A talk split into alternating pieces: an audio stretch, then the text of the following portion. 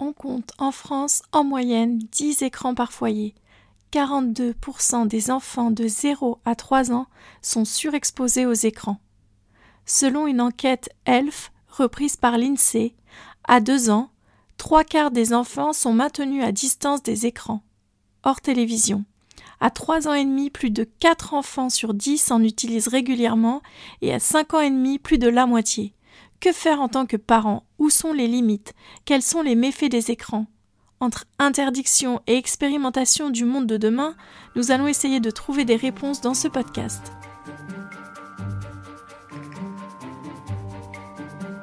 Vous écoutez Le secret de l'enfant, un podcast qui va répondre aux questionnements de terrain des professionnels de la petite enfance qui cherchent à améliorer leurs pratiques et toujours mettre l'enfant au centre de la réflexion mais aussi aux parents soucieux de comprendre et de donner le meilleur à leur enfant. Je suis Lynn, infirmière puéricultrice, formée à la pédagogie Montessori à l'AMI et professionnelle auprès des enfants depuis plus de 10 ans. Attention, ici Montessori devient Nest Institute. Rien ne va changer si ce n'est le nom. Je vous souhaite une belle écoute. Les chiffres sont exponentiels entre les parents qui veulent bien faire en mettant des programmes éducatifs à leurs enfants pour qu'ils apprennent par exemple l'alphabet, une deuxième langue, ceux qui sont débordés par le quotidien, sans parler de la pression sociale puisque tout le monde a un téléphone en 2023, c'est très compliqué pour les parents de s'y retrouver et de lutter. Dans cette étude ELF sur les temps d'écran, on différencie la télévision de la tablette et du téléphone. Quand il est question d'écran, le temps de télévision n'est pas comptabilisé. Le temps de télévision est d'ailleurs de 47 minutes par jour à 2 ans et 60 minutes à 5 ans et demi. Pourtant, la télévision est aussi euh, dangereuse pour l'enfant qu'un écran tel qu'une tablette ou un téléphone. Selon l'étude ELF, euh, on, peut constater que les aînés ou les enfants uniques sont euh, visiblement plus préservés des écrans. Alors pourquoi? Quand on devient parent, on est dans un idéal. L'enfant est un peu notre prolongement. On a envie de tout lui donner, de tout faire pour qu'il ait les meilleures chances dans sa vie. On lit, on se renseigne, on écoute des spécialistes. Donc évidemment, on va éviter les écrans, les substances nocives dans la maison, on va se mettre au bio. Et voilà que le deuxième enfant arrive et chamboule tous les grands principes qu'on s'était donnés en rêvant de notre premier enfant. La réalité rattrape notre vision idyllique. Généralement, euh, les parents savent que les écrans sont néfastes et ne veulent certainement pas laisser leurs enfants devant. Mais l'arrivée d'un deuxième enfant, la reprise du travail, le travail à faire à la maison, les repas, les lessives, euh, tout, ceci, en fait, ça diminue considérablement la disponibilité du parent. Et bien que les parents soient bien sûr déterminés à ne pas autoriser les écrans, par la force des choses, ils n'ont parfois, de manière indirecte, pas le choix. On observe un autre phénomène. Alors, à partir de deux ans, plus d'un enfant sur trois utilise les écrans, contre la moitié entre deux ans et cinq ans et demi en moyenne. Donc l'enfant qui est devenu un peu plus grand euh, va visiter les cousins, les grands-parents, la famille, et voit les autres enfants jouer sur les écrans. Et bien évidemment, il a envie de faire pareil. Également les parents, ils nous voient, ils nous voient, ils nous voient, ils nous observent, euh, nous, parents, en train de swiper sur nos téléphones dès que nous avons quelques minutes, d'aller sur les réseaux, ou même parfois on peut travailler sur les téléphones. Et étant donné que nous sommes les exemples de nos enfants, qui feront toujours ce que l'on fait plutôt que ce que l'on dit, ils vont se modeler sur notre propre rapport aux écrans, donc si nous sommes sur nos écrans toute la journée, ils voudront forcément faire la même chose, malheureusement. Deux ans, c'est l'âge de l'opposition, le terrible two, l'affirmation, les grosses crises, il devient très difficile de dire non à longueur de journée, d'être confronté à la société qui est envahie par les écrans. On est marginalisé, vu comme des extrémistes, de vouloir parfois préserver complètement l'enfant des écrans. Euh, certaines personnes de notre famille nous disent oh, Tu exagères un petit peu, laisse-le, euh, c'est pas grave, mais le un petit peu va devenir malheureusement, euh, avec le côté addictif, le un petit peu va se transformer en 10 minutes, 20 minutes, 30 minutes, puis une heure. Ça passe tellement vite le temps. De plus, on observe un effet d'entraînement dans les fratries. Quand il y a plusieurs enfants dans la fratrie, Évidemment, il y a des plus grands, et généralement, ils ont droit à un temps d'écran, ce qui entraîne énormément de conflits avec les tout petits qui ne comprennent pas pourquoi ils ne peuvent pas aller sur les écrans, alors que leur aîné, oui. Durant les six premières années de la vie, seuls quatre enfants sur dix sont maintenus durablement à distance des écrans, et plus de 5 sur 10 augmentent fortement leur temps d'écran entre 3 ans et demi, euh, ce qui signe un petit peu l'entrée à l'école, et 5 ans et demi sous de multiples influences comme la fratrie, la famille élargie, la société, les copains, etc.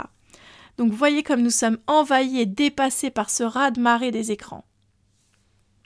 Alors quelles sont les conséquences pour nos enfants? Quels sont les méfaits de ce temps passé devant les écrans? Est-ce aussi grave que ce que l'on dit? Alors j'ai lu vraiment des choses, euh, des chiffres tellement hallucinants alors on constate depuis quelques années les demandes d'ASH euh, en augmentation de 300%. 300% d'augmentation de dépôt de dossiers à la MDPH pour reconnaître des troubles tels que les troubles du spectre, euh, autistique TSA, qui peuvent parfois se confondre avec un syndrome de surexposition aux écrans, car il y a plusieurs choses qui sont similaires. C'est ce qu'on va voir plus tard. De nombreux troubles de développement qui explosent de nos jours sont liés à l'utilisation abusive des écrans, tablettes, téléphones, télévision. On a plus de 5700 études sur le sujet, des sites, des collectifs, euh, dont le site euh, www.surexposition.com. Alors, qu'est-ce que l'on constate sur les enfants, dans les crèches, en classe? Tout d'abord, un retard de langage. Les troubles du langage explosent. À plus de 94%, les enfants de 4-5 ans ne répondent même pas à leur prénom, alors qu'ils sont censés le faire à partir de 9 mois. On trouve aussi les troubles de la relation, euh, les troubles des interactions sociales, de la communication avec une non-acquisition du tour de parole. C'est vraiment incroyable.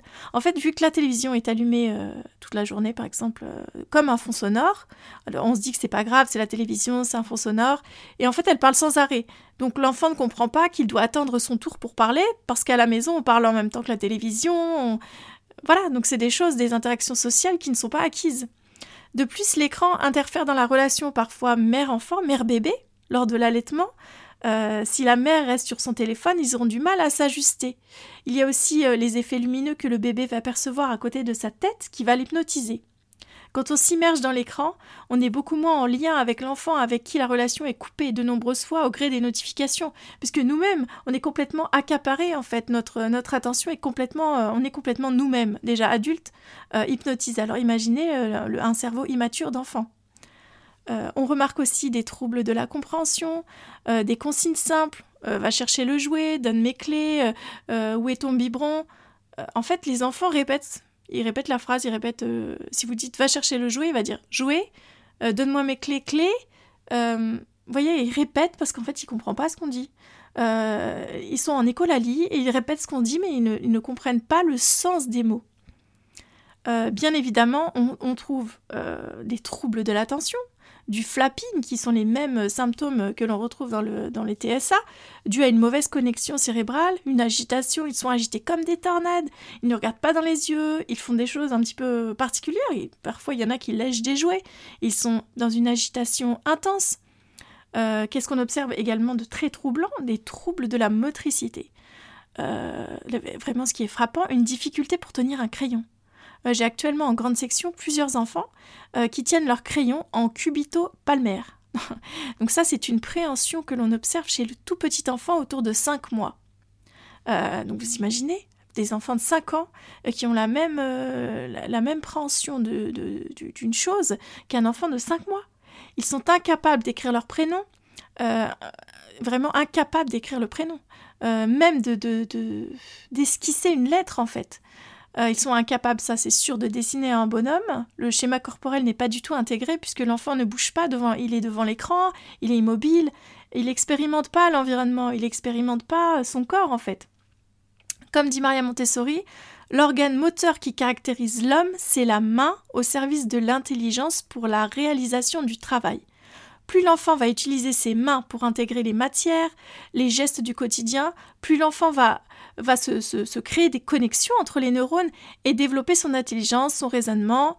Si la main n'est pas utilisée, ces connexions ne pourront pas se faire, tout simplement.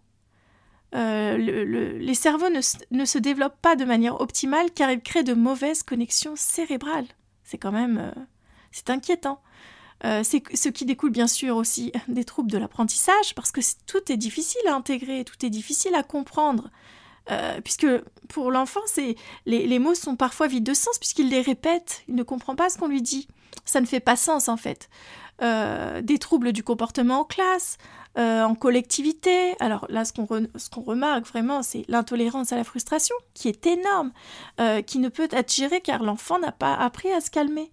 Euh, allant jusqu'à des scènes assez violentes parce qu'il est envahi par cette colère qu'il ne maîtrise pas lui-même. Il est lui-même, il subit cette colère en fait, l'enfant. Euh, de plus, les, écrans, euh, comme pour nous adultes, sont très addictifs. Nous, on, le sait, hein, on, ne va pas, on va pas se le cacher. Ils donnent une récompense perpétuelle avec le bruit, les applaudissements, le bonhomme qui va dans tous les sens, euh, qui stimule le système de la récompense immédiate. L'OMS a même ajouté l'addiction aux jeux sur la liste donc des, des, addictions en fait, les jeux. C'est incroyable. Alors en termes physiques aussi, en termes physiques, il y a aussi euh, des conséquences. On constate des troubles du sommeil à cause de la lumière bleue qui inhibe la sécrétion de mélanine. Euh, donc c'est très compliqué pour l'enfant de s'apaiser et de s'endormir, de lâcher prise. Un trouble de l'oralité, euh, puisqu'il y, a énormément d'enfants, plus de la moitié je crois, qui en fait mangent devant un écran, sinon ils ne mangent pas. Donc les parents voulons bien faire, euh, mettent euh, bien euh, une tablette ou le téléphone et disent à l'enfant allez tu, il faut que tu manges prends ta cuillère etc et donc l'enfant n'est plus focalisé sur, sur la texture sur ce qu'il mange sur le goût puisqu'il est, il est complètement hypnotisé sur l'écran on a également des troubles de myopie puisque la lumière bleue est dangereuse pour la rétine. Elle favorise la myopie. 40% d'enfants myopes en plus parce qu'on ne va plus dehors. La sédentarité, elle a augmenté. Donc, bien évidemment, euh, qui dit sédentarité dit maladie cardiovasculaire. En plus, on a les ondes qui sont euh, cancérigènes, donc vraiment à éloigner des enfants. Donc, qu'est-ce qu'on peut faire à ça? Qu'est-ce qu'on peut faire? Euh, tous ces chiffres sont vraiment difficiles à entendre, puisque personne, aucun parent sur cette terre ne veut ça pour son enfant. Mais la pression familiale de la société est si forte pour les écrans euh, c'est très difficile de résister. Alors qu'est-ce qu'on peut faire pour éviter cela et pour favoriser le bon développement de l'enfant? L'enfant, c'est simple. Il a besoin de manière primordiale d'interactions humaines riches, de qualité. Il a besoin que vous soyez pleinement avec lui, en pleine conscience. Il a besoin de faire des câlins, ah, ça c'est tes petites mains. Ah, regarde, ça c'est ta tête. Euh, regarde, tu fais coucou, on fait coucou. Vous voyez, il a besoin d'interaction en fait. Euh, il a besoin qu'on le regarde, qu'on communique avec lui, qu'il se mette en lien avec les autres. Et c'est avec son environnement euh, et avec son propre corps, en fait. C'est ce qui va constituer sa sécurité émotionnelle et qui va lui permettre, grâce à cette sécurité, il va se sentir fort pour après aller explorer son environnement, mettre à la bouche, euh, faire des nouvelles découvertes, euh, faire de multiples expériences, tester différents goûts, euh, l'odorat, les fleurs. Les fleurs, ça sent bon. Les fleurs, c'est joli. Il y a des jolies couleurs. Euh, mais ça pique aussi. Euh, ah, la balle, la balle roule. Ah, c'est lourd, c'est dur. Ce qui correspond à la création d'un million de connexions cérébrales. C'est par ces manipulations que l'enfant va pouvoir développer sa motricité et sa coordination œil-main, qui est impossible à acquérir devant un écran. Il a besoin de mouvement, pour sentir le contour de son corps, de sortir dans la nature, d'explorer, de mettre tous ses sens en éveil. Il a besoin de marcher, de toucher, de courir, de sentir en douceur. Il a besoin de profiter de l'instant présent. Par exemple, quand vous faites un trajet en voiture ou que vous allez à un rendez-vous avec votre enfant, vous vous dites Oh là là, il va jamais tenir en place. Euh, voilà, je vais lui donner mon téléphone, comme ça il va rester tranquille dans la salle d'attente, etc. Eh bien, à la place de cela, essayez de lui amener un petit sac dans lequel vous pouvez mettre ses jouets préférés, un petit bout de papier, un crayon, des boîtes, des boîtes à ouvrir. car forcément, il ne va pas pouvoir rester sans rien faire. C'est impossible. Donc c'est à vous d'essayer de, de, préparer des, activités pour essayer de, l'occuper, plutôt que de lui donner le téléphone. Les médecins préconisent aussi quant aux écrans, pas d'écran avant l'école, pas d'écran pendant le repas, pas d'écran tout seul dans la chambre, et surtout pas avant le coucher. Il faut éteindre tous les écrans quand un enfant est à la maison. Tout ce qui bouge, qui fait du bruit sans effort et qui fait appel à une attention vide.